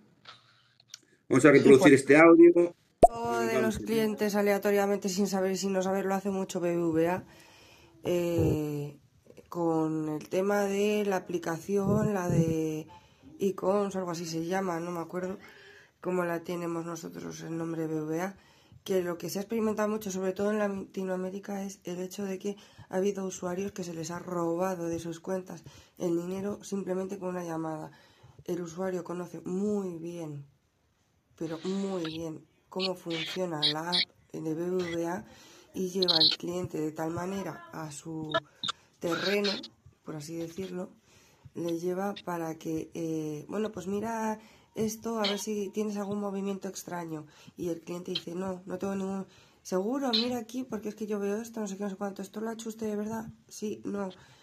Y es así como empiezan a engañar al, usuario de, de BBVA. Y BBVA no hace nada. Vamos con el Eso es siguiente un audio. poco Más, lo- lo- no solo no hace nada, que hay usuarios que han, em- que han puesto mm, denuncias, incluso usuarios eh, famosos, eh, de tener todos sus ahorros de su trabajo de actuación, como es una actriz que hay, que BBVA eh, no les ha devuelto el dinero y mm, así es como recaudan. Eso es un poco ingeniería social, como bien has comentado, Sí. Manuel, en algún programa, que se, no es una, eso es un ataque dirigido, sí, es un ataque dirigido a los clientes de una entidad bancaria, como bien comenta, y, y es pues por ingeniería social, te hace hacer determinadas cosas, Por eso, te hace claro, y- por eso muchas veces hemos comentado, determinadas sí. páginas, claro. Sí, muchas veces hemos comentado que, a ver, la información, como se dice, ¿no? Como se suele decir, la información es poder. Cuanta más información yo pueda recabar sobre ti, sobre tu persona, más fácil lo tendré a la hora de hacerte pues, un ataque con, por medio de la ingeniería social, porque tengo datos, datos muy concretos, muy precisos, que, que en teoría solo conoces tú, o que solo deberías manejar tú. Por lo tanto, es más creíble ese ataque, ¿no? O sea, es más fácil que yo te llame por teléfono y me haga pasar a lo mejor, yo qué sé, pues por tu compañía de, de cable, ¿no? Teniendo ciertos datos sobre ti, sabiendo qué compañía manejas, eh, una serie de datos que harán más creíble la historia que te vaya a contar. Entonces, bueno, eso es un poco, eh, pues, lo que decía, que al final, aunque mucha gente no le dé mucha importancia a sus datos personales, pues a veces hay que tener ese cuidado porque la información, como he dicho, es poder. Y si yo tengo esa información, incluso en muchos casos se dieron, yo no sé si tú te acuerdas o recuerdas, Juanma, eh, la sustracción de cartas bancarias para utilizar para este fin. O sea, de forma física, acceder al buzón, eh, sustraer cartas eh, del banco o cartas en sí que les diera información para luego utilizar con un objetivo en concreto, ojo, ¿eh? ¿Vale? Por ejemplo, fulano de tal es mi objetivo. Sé dónde vive, sé cómo se llama, sus apellidos, sé su número de teléfono, quiero tener más, obtener más información. Una forma sería, pues bueno, sustrayendo su correo. Otra forma sería, pues, eh, pues mm, conectándose a, a su wifi y esnifando el tráfico en su red para obtener todos esos datos, con quién habla, con quién no habla, eh, qué páginas visita. Se puede hacer, ¿eh? Ojo, eh, esto que hablo, aunque pueda sonar raro, se puede hacer. Yo una vez que, que creo que lo hemos comentado por aquí, una vez que yo, por ejemplo, eh, tuviese un objetivo, rompo tu clave de seguridad del wifi, me conecto a tu red, snifo, snifo los, el tráfico, los datos, ¿no? Que son paquetes de datos, desencripto esos datos y veo en qué páginas te has metido, con quién has hablado, o sea, puedo tener una, una- obtener una serie de datos muy importantes para luego realizar un, un ataque muy directo y quizá tener éxito gracias a toda esa información que he logrado robarte. No solo de un Sí, PC, bueno. sino que te- también del dispositivo móvil. Por eso siempre eh, hacemos hincapié en eso de, sí, tampoco vamos a obsesionarnos, ¿vale? Vale, de acuerdo, no nos vamos a obsesionar, pero que por lo menos tener la noción o la certeza o saber que esto puede ocurrir, podría ocurrir. Hombre, evidentemente no somos Amancio Ortega, no sé. Todo lo que nos roben nos haría daño, evidentemente, pero a ver, a ver, no somos un objetivo como digamos eh, tan especial, ¿no? Que nos vayan a sacar. Es que al final es ponerte en riesgo para obtener un beneficio tan pequeño que no creo que merezca la pena, ¿no? Poner en riesgo. mm, No, no creo que seamos un objetivo muy objetivo, ¿no? Como digo yo, El- bueno, sí, sobre todo, sí, sobre todo el, el sistema que utilizaban, ese que bien comentabas de, de lo que es de la extracción de cartas, por ejemplo, eh, de la compañía telefónica y demás, eh, el método que hacían, sobre todo para que más que nada sepáis eh, la triquiñuela de cómo es, eh, vamos a decir, un ejemplo de ingeniería social muy práctico y muy, Ujú, muy dirigido, es quitaban ese tipo de correo, o sea, una, simplemente una, una mera factura bancaria. Sabemos que entre los datos, perdón, una mera factura telefónica, no una factura bancaria, una factura telefónica. Y sabemos que las facturas, ahora ya sabemos que son online, pero bueno, cuando se mandaban en papel, los ciberdelincuentes cogían lo que es el, esa factura telefónica y sabemos que por, por ley, eh, cuando te envían la información de esas, eh, de esas cartas, eh, ujú. los cuatro últimos dígitos de la cuenta bancaria sí. Vienen, con asteriscos, vienen Sí, codificados. Y sí. la- claro, y la ingeniería social lo que hacían, tenían toda tu información de tus datos, el nombre completo, DNI, teléfono, etcétera, etcétera, y lo que hacían a través de una llamada telefónica, pues te decían, sí, estamos eh, comprobando que su línea y demás, que una factura ha sido devuelta. Es un poco un ejemplo práctico de cómo lo hacían. Eh, ha sido devuelta y tenemos aquí sus datos eh, eh, de su cuenta bancaria y te decían tus datos de tu cuenta bancaria, que era Sí. ese no sé qué, no sé cuánto. Dice, por seguridad nosotros no podemos preguntarle o no tenemos la eh, para acceder a las cuatro últimas cifras y te las Justo. solicitaban. Claro, tú realmente te habían dicho tu número tus, de los 20 dígitos, te decían eh, 16. Dices, hombre, pues si es mi compañía telefónica porque sabe eh, mi cuenta corriente y esos cuatro últimos dígitos el ciberdel- ciber- ciberdelincuente o ciberatacante no lo sabía, te decía, por seguridad no los tiene que proporcionar usted. Claro, tú le dabas y automáticamente ellos ya se hacían con tu número de Sí. cuenta completo. Y es más, eso sonará mucho más porque seguramente os habrá sucedido en alguna que otra ocasión que os ponéis en contacto vosotros, no, sino que se os ponga en contacto, sino que vosotros os habéis puesto en contacto o, eh, o, bien con vuestra compañía de telefonía móvil, o bien con lo que sea, y os piden como, como seguridad los últimos cuatro dígitos o los últimos cinco dígitos de vuestra cuenta bancaria. Sí. Entonces, el hecho de que yo os pidiese ese dato, dándote todos esos datos, como decía antes, eh, la información es poder, y cuanta más información tenga sobre ti pueda demostrarte que yo tengo ese conocimiento, más fácil va a ser que tú confíes en mí. Entonces, que yo te pida cuatro últimos dígitos, no te va a sonar raro, me los vas a dar, ¿verdad? Pues ahí Claro. ya caíste.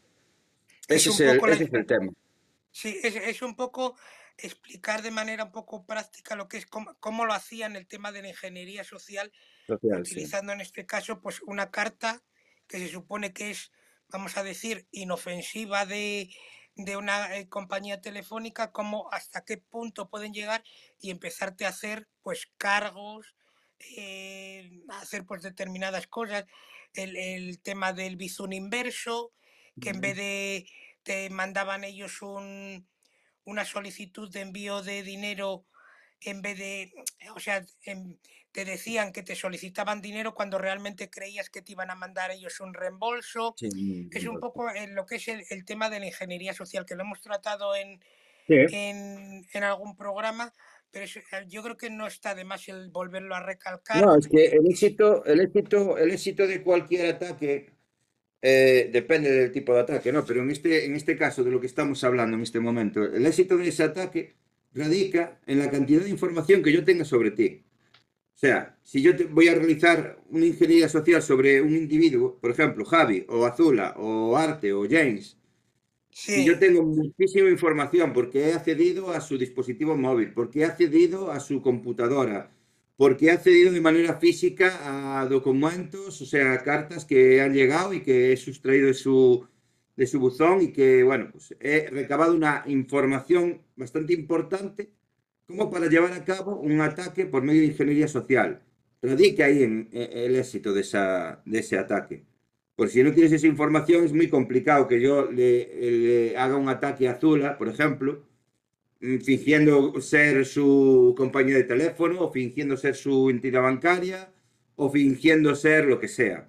Va a ser muy complicado, ¿no? claro. Ahora, si ya conozco cuál es su, su, mm, por ejemplo, su compañía de teléfono, em, bueno, una serie de datos, pues me- incluso me puedo presentar en su casa, porque se ha dado el caso, se ha dado el caso de que, de que eh, han llevado como prueba, ¿eh? O sea, esto hablo como, como experimento, de darse el caso de presentarse a una empresa como pues em, la compañía de teléfonos como un fallo y tener acceso a los ordenadores de la empresa porque la empresa le dio el acceso ya que se han hecho pasar pues por en este caso como la compañía de teléfono que les sirve pues el internet. Hay un fallo bueno con una serie de datos que ellos evidentemente ya tienen porque están trabajando directamente para la empresa vale para ver hasta qué nivel llega su nivel de seguridad. Quiero decir que esto es algo originado y orquestado por la misma empresa para saber cuál es el grado de seguridad que tiene la misma. Entonces, llegando a acceder o teniendo acceso directo a esos equipos y una vez teniendo acceso directo, pues os podréis imaginar lo que ocurre. Claro, Esto se hace. Pero claro, gracias a que tienen información de antemano, porque es la misma empresa la que le, le, le le facilita una, una serie de información justa y necesaria como para poder hacer de manera física dentro de la empresa y tener acceso a los equipos, se hace. Pero se hace como incluso podrían hacerlo sin ser una prueba. O sea, si llegan a tener esa información o tener tanta información, pueden llegar a ceder incluso de manera física, sin que tú sepas que realmente quien está cediendo no tiene nada que ver con la compañía de teléfono, ¿sabes? Y se podría hacer, se podría hacer, sí, se podría hacer.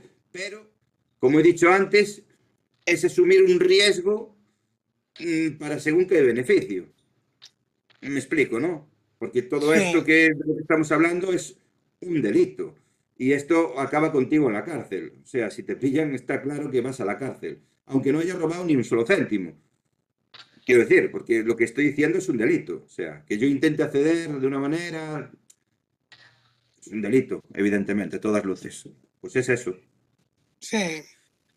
Voy a, voy a poner este audio. El audio. Lo más interesante vale, de esto es que está unido a otra estafa que te mandan un mensaje de texto BBVA que tienes que entrar en la app y le han pillado varios usuarios que no son BBVA, han intentado entrar en la aplicación, eh, todo el rollo y te llevan a robarte la información. Pero vuelvo y repito, BBVA eh, se lava las manos, o sea, eh, yo soy de los usuarios de BBVA que si pudiera me iba volando, porque en cualquier momento, como a mí me roben, me veo con una mano delante y otra detrás, porque BBVA se lava totalmente las manos. Ellos son los que permiten este tipo de estafas, porque lo permiten, porque no dan caza al estafador, y luego encima, mm, eh, si te roban, te quedas sin el dinero y sin nada, ese es tu problema y tal. Cuando ellos tienen seguros que tienen que cubrir ese dinero, pero no lo quieren saltar. Bueno, a ver, yo no sé cuál es el caso en concreto, eh, Arte. Normalmente suele haber unos seguros que se suelen hacer cargo hasta cierta cifra. Quiero decir, por ejemplo, pues hasta 3.000 euros se suele hacer cargo ese seguro. A partir de ahí, posiblemente no. No sé cuál es el caso en concreto. A ver, eh, ¿qué responsabilidad tiene el BBVA? Pues hasta cierto punto, porque lógicamente, aunque trabajan eh, en ese sentido, en, en aumentar y mejorar la seguridad de sus aplicaciones y sistemas, ¿vale? Sí es verdad que al final, si hay un delito de por medio, también la policía o, bueno, lo que sea, también tendrá su... A ver, es complicado, pero, a ver, cuando, cuando suele haber dinero por medio y es... mm, no sé, es que no entiendo mucho de estas cosas a veces, pero yo creo que hasta cierto montante, sí es verdad que los bancos se suelen hacer responsables o se suelen hacer cargo por esos seguros que tienen. En el caso de BBVA lo desconozco, pero normalmente suele ser así. Hasta cierto, por ejemplo, imagínate, te van a cubrir hasta 3.000 euros, pero si te robaron 12.000, pues el resto no se van a hacer cargo porque el seguro en sí ya no se hace cargo de esa cantidad. Sí, lo, lo que, lo que es interesante es que, que cuando lleguen ese tipo de SMS que te redirigen y demás, el, el- antes de pinchar, que lo ya lo hemos comentado en algún programa y demás, antes de pinchar sí que es muy recomendable ponerte en contacto. Ya sabemos que las entidades bancarias tienen eh, a través de su, su servicio de atención al cliente un teléfono que son las 24 horas, los Sí, 365 días del año. En el caso de dudas, siempre eh, una de las máximas que se suele utilizar en la seguridad, tanto en los dispositivos móviles, en los ordenadores, cuando recibas un correo electrónico, es ponerte en contacto con la entidad bancaria. Y más siendo una entidad bancaria. Decir, mira, me ha llegado este SMS donde me pone que me van a bloquear, porque normalmente suelen ser SMS tipo en donde pone "Pe- hemos mejorado la seguridad, no sé qué, descárgate esta app. O hemos bloqueado tu cuenta, hemos bloqueado tu cuenta por un tema de seguridad, pincha en este enlace. O infinidad de cosas en donde te redirigen a- hacia otro sitio. Es muy importante ponerse en contacto de manera telefónica antes de pinchar en ningún sitio, porque es que eh, hasta cierto punto el banco sí se tiene, como bien ha comentado Manuel, se tiene que hacer cargo hasta cierto montante, Ujú. pero eh, ellos eh, te dan la posibilidad de que tú llames al servicio de atención al cliente y ellos te dicen, no, ese SMS no lo hemos mandado nosotros. Es un poco eh, la máxima que, que quería comentar, es que en este caso, en tema de mm, tema bancario, desconfiar. O sea, no pinchar en el enlace y ponerte en contacto con la entidad bancaria. Decir, mira, me ha llegado esto, ellos ya te dirán. Es que además em, todas las plataformas de banca online te lo, te lo especifican y te lo remarcan siempre cuando entras a través del ordenador y demás, que nunca se van a pedir datos de carácter personal, ni eh, contraseñas, ni credenciales de las tarjetas de crédito ni de débito. Lo ponen además, lo remarcan, que no, no Sí, se, no se dé de ese tipo de información porque nunca la van a solicitar. Con lo cual es, es muy interesante que si llega un, un mensaje de esos o un correo electrónico, ponerse en Reportar. contacto directamente con la, con la entidad bancaria. Porque si pinchas, claro, ellos se hacen responsables hasta cierto punto. No pueden controlar todas las ciberestafas que están Claro, funcionando. Ellos eh, te pueden mandar, una vez que han caído, te vamos a poner un ejemplo, han caído 10.000 personas, pues sí, pueden lanzar ellos un, un mensaje o una o mandarte una carta diciendo que es que se ha producido un ataque de smishing o de phishing a la entidad bancaria, que por favor no se pinche, pero claro, no pueden controlarlo ellos todas las ciberestafas que hay en funcionamiento, con lo cual yo creo que Manuel estará, yo creo que está de acuerdo conmigo en que siempre ponerse en contacto de manera telefónica Sí, para no. confirmar si eso es verídico o no. Sí, no, no, eso está clarísimo, vamos, lo hemos dicho aquí por activo y por pasivo muchísimas veces, que es lo que toca, ¿no? Si no hay, como ha dicho muchas veces Juanma, por aquí enlaces de páginas que comprueban enlaces para saber si estos enlaces, pues puede comprobar también por ahí, pero sin ir más allá, una llamada simplemente y, y salimos de dudas. Y nada, eh, mm, centrándonos en el tema, porque ya nos queda muy poquito Sí, tiempo y creo que vamos a tener que hacerlo en un segundo programa, porque si no nos, nos extenderíamos muchísimo y la idea es ir acortando tiempos. Em, yo te diría o te haría una pregunta para dejarlo así un poco como encaminado al siguiente programa, donde pro- hablemos sí. de forma más directa ya. Y sería, eh, ¿por qué crees que la gente tiene tanto miedo a la inteligencia artificial? ¿Por qué crees que está causando tanto miedo el tema de la, de la inteligencia artificial entre, entre las personas, entre los seres humanos, ¿no?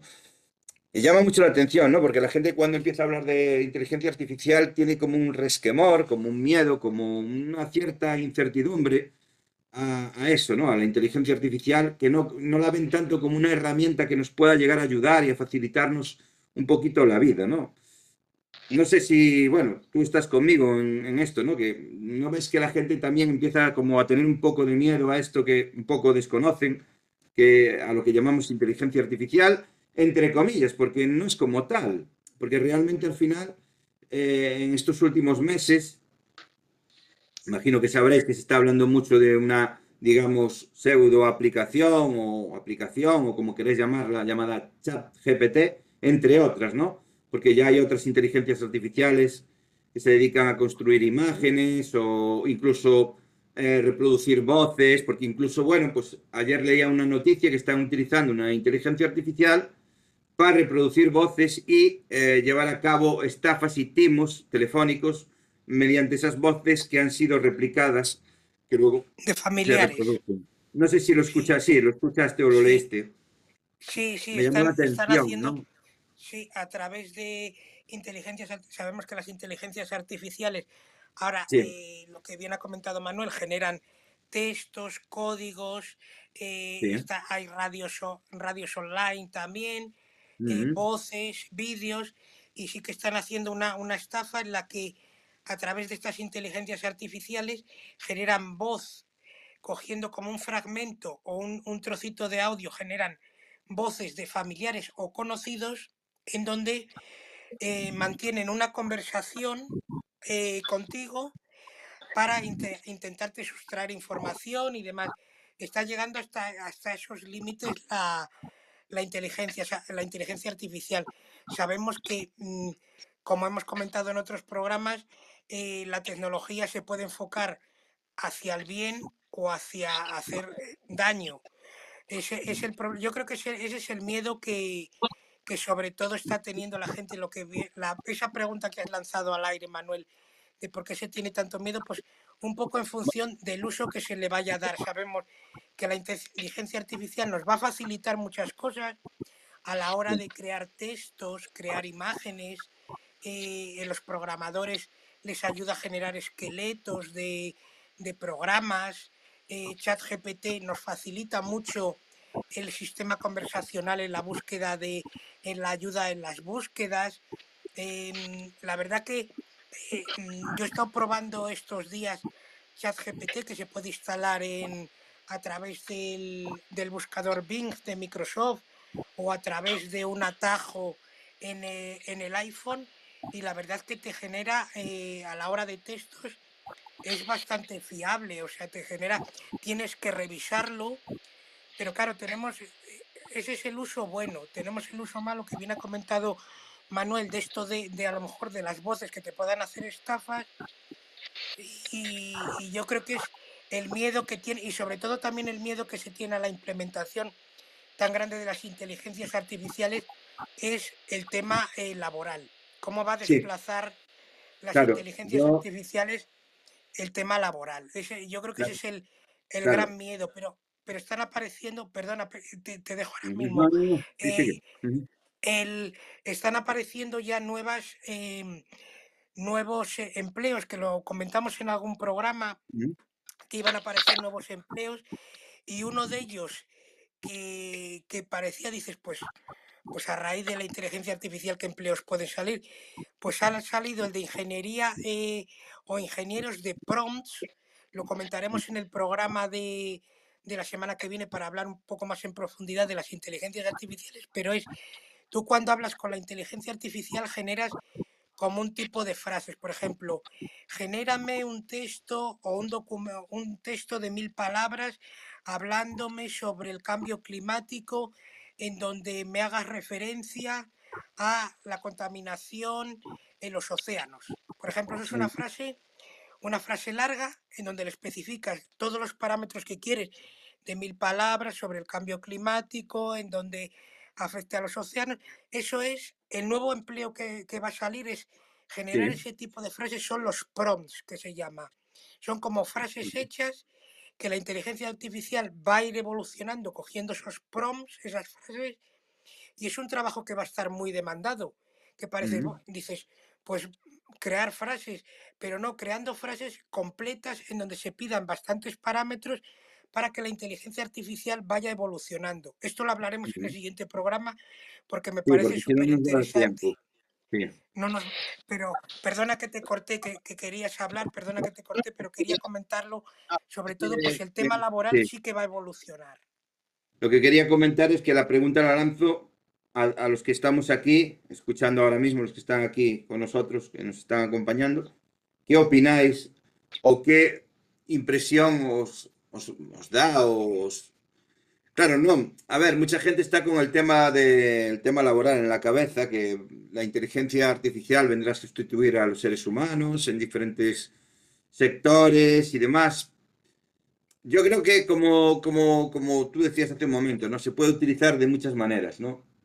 Y hay gente que ya está empezando a utilizar en su, en su propio beneficio, quiero decir.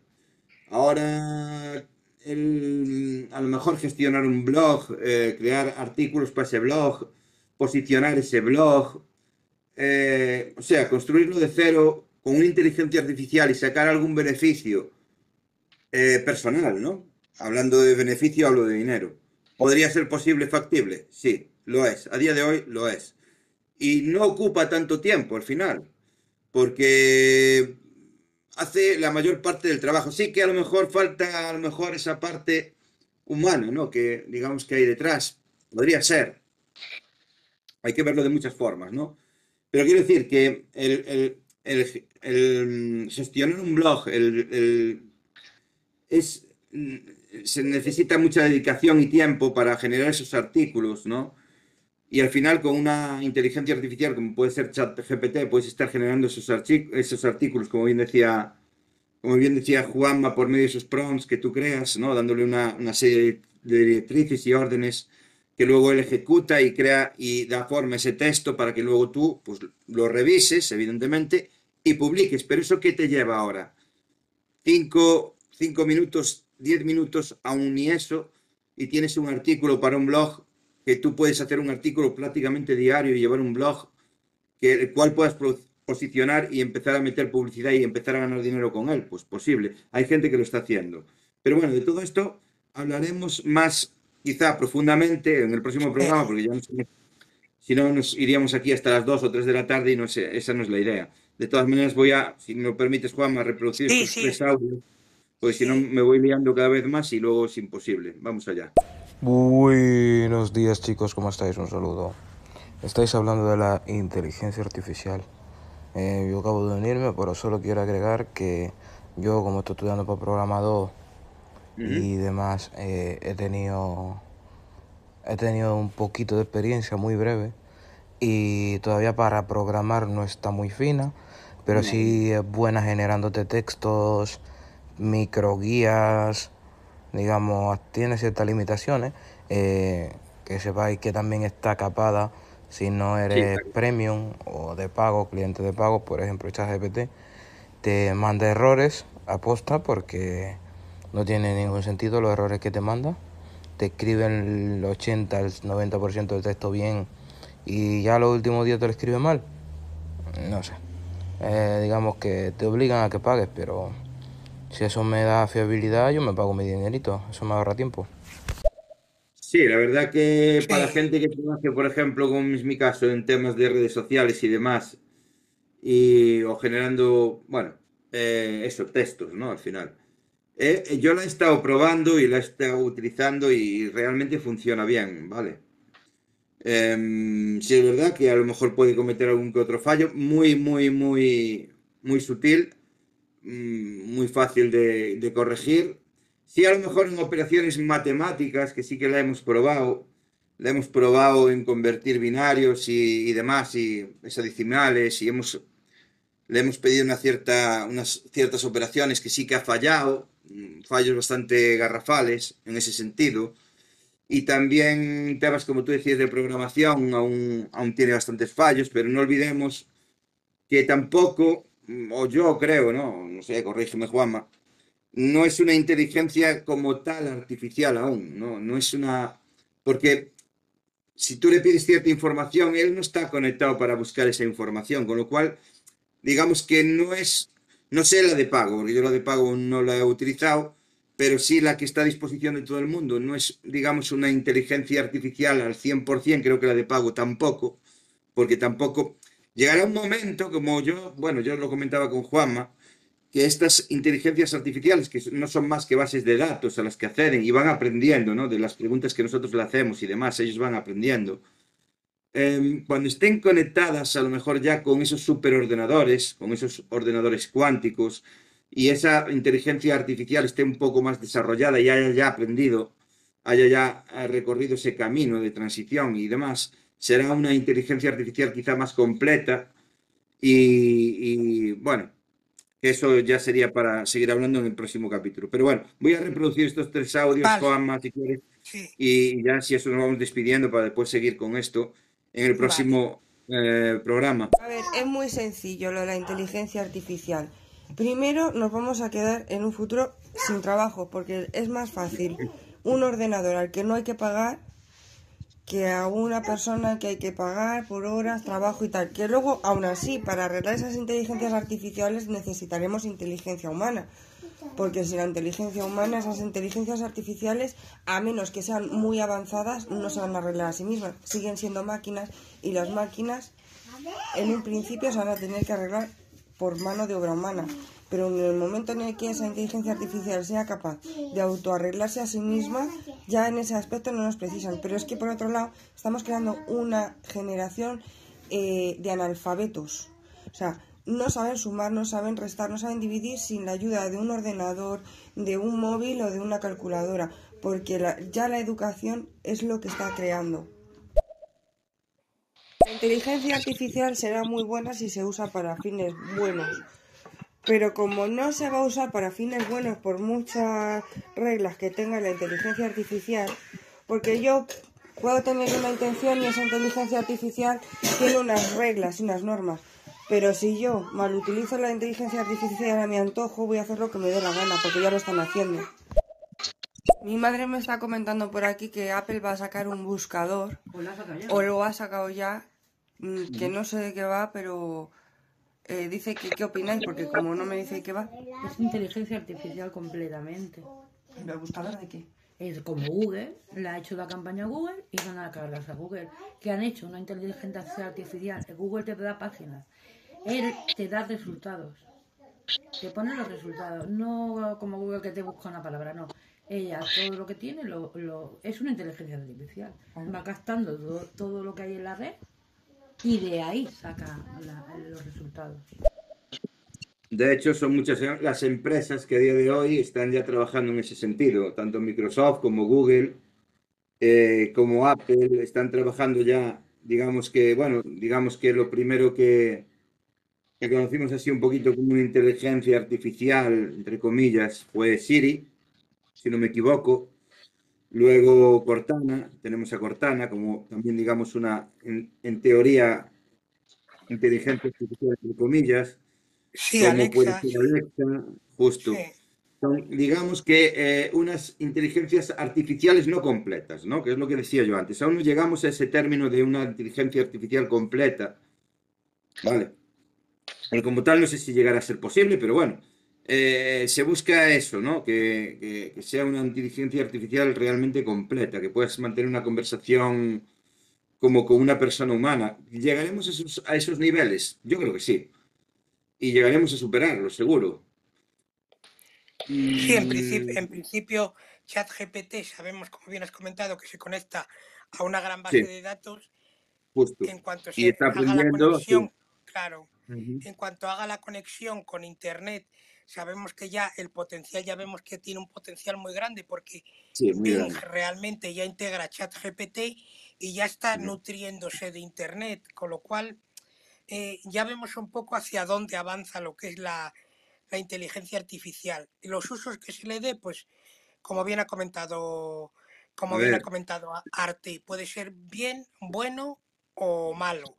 Que se tirará, en principio, las inteligencias artificiales ChatGPT, en el caso de ChatGPT, está mm, capada, entre comillas, para que no genere em, problemas, o sea, se han hecho pruebas para hacer eh, como eh, cómo hacer determinados ciberataques y demás, y la propia inteligencia artificial, el propio chat GPT, automáticamente no contesta. Que sabemos que eso tendrá la opción de piratearse y todo, que todo avanzará como todas las cosas han ido avanzando, pero a día de hoy están limitados a que no está sí, no se a ver, enfocar están, a claro, malas intenciones. Sí, claro, ellos ahora, a ver, em, están siguiendo una serie de parámetros. Por ejemplo, a ver, tú ahora puedes coger chat GPT y decirle, oye, ayúdame a piratear. No te va a ayudar a piratear, ni te va a ayudar a robar una cuenta.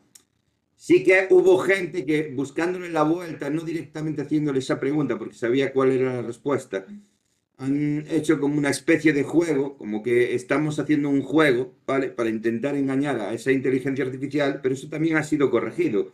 Evidentemente sí, hay un, un largo camino por recorrer y hay muchas cosas que se tienen que corregir y arreglar para que, bueno, pues en- dentro de lo, de lo que cabe sea seguro el utilizar o que se pueda utilizar una inteligencia artificial en favor o a favor. Quiero sí, decir, ahora, por ejemplo, a los que estáis escuchándonos, como una idea que os puedo dar de negocio, os sabéis lo que es Amazon y eh, Amazon vende libros, ¿vale? Vende books, que cualquiera de nosotros, de los que estamos aquí escuchando, los que nos escuchen en diferido, podríamos crear y vender en la tienda de, de Amazon, ¿vale? Podríamos utilizar esta inteligencia artificial y otras inteligencias artificiales para gener- generar ese book y sacar un beneficio de esto? Sí. Sería tan fácil como darle un poco lo que es la estructura de ese libro, ir creando página por página, crear ese libro, a lo mejor un libro de 10, 15, 20 páginas, ¿vale? Un pequeño libro que los puedes vender. E incluso con otra inteligencia o con una de las inteligen- o de otras inteligencias artificiales de las que hay, ¿vale? Pues generar la imagen o la, o la portada de tu la libro. Portada. eso es una Sí, idea de cómo utilizar una inteligencia artificial a tu favor, ¿vale? Luego se puede utilizar de muchas formas y de malas maneras, sí, podríamos, podríamos verlo, pero eso se tiene que corregir. Y yo creo que hasta aquí, yo creo que lo vamos a dejar por aquí el programa de hoy para continuar el próximo fin de semana profundizando más sobre lo que es la inteligencia artificial, los tipos de inteligencia artificial que existen y los usos que se ¿Cómo se están dando. Eso mismo. Eso, eso es. Hoy se nos quedó, pues eh, nos extendimos un poco más, Sí, pero la semana que viene ya lo desarrollamos, que yo creo que me parece un tema interesante y que es muy interesante el llevarlo en, en nuestro dispositivo móvil para que nos ayude un poco en la productividad del día a día y sí. enfocado, como bien has comentado tú, en determinados a lo mejor negocios o posibles negocios que puede ser muy, muy interesante. Sí, Yo que creo que podríamos hablar, podríamos hablar sí, perfectamente el fin de semana que viene, si te parece, de, de todo lo que se puede o podemos llevar a cabo en, en cuestión al beneficio que nosotros podamos sacar, porque a lo mejor habrá gente que pues, pues quiera tenerla de pago y sacar unos beneficios X que podría hacerlo, sí, ¿no? O sea que, bueno, sería factible.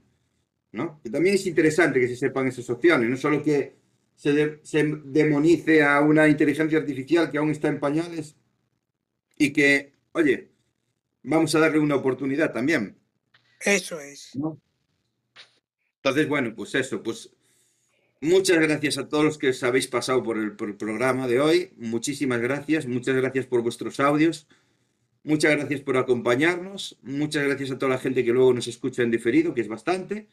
Muchas gracias a todos, de verdad. Y yo por mi parte, que tengáis todos un buen fin de semana y nos vemos el próximo fin de semana, el próximo sábado, a partir de las once y media en Hablar por Hablar, los peligros de Internet.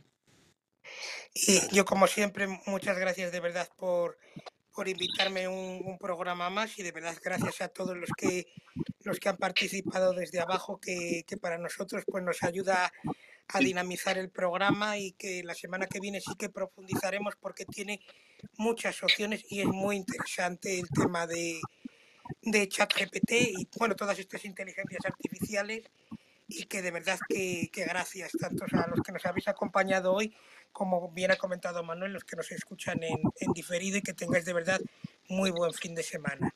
Y muchas gracias Manuel, de verdad. A ti, muchas gracias, Juanma. Nos vemos el próximo fin de semana. Hasta luego a todos y buen fin de semana. Buen fin de semana chicos y chicas.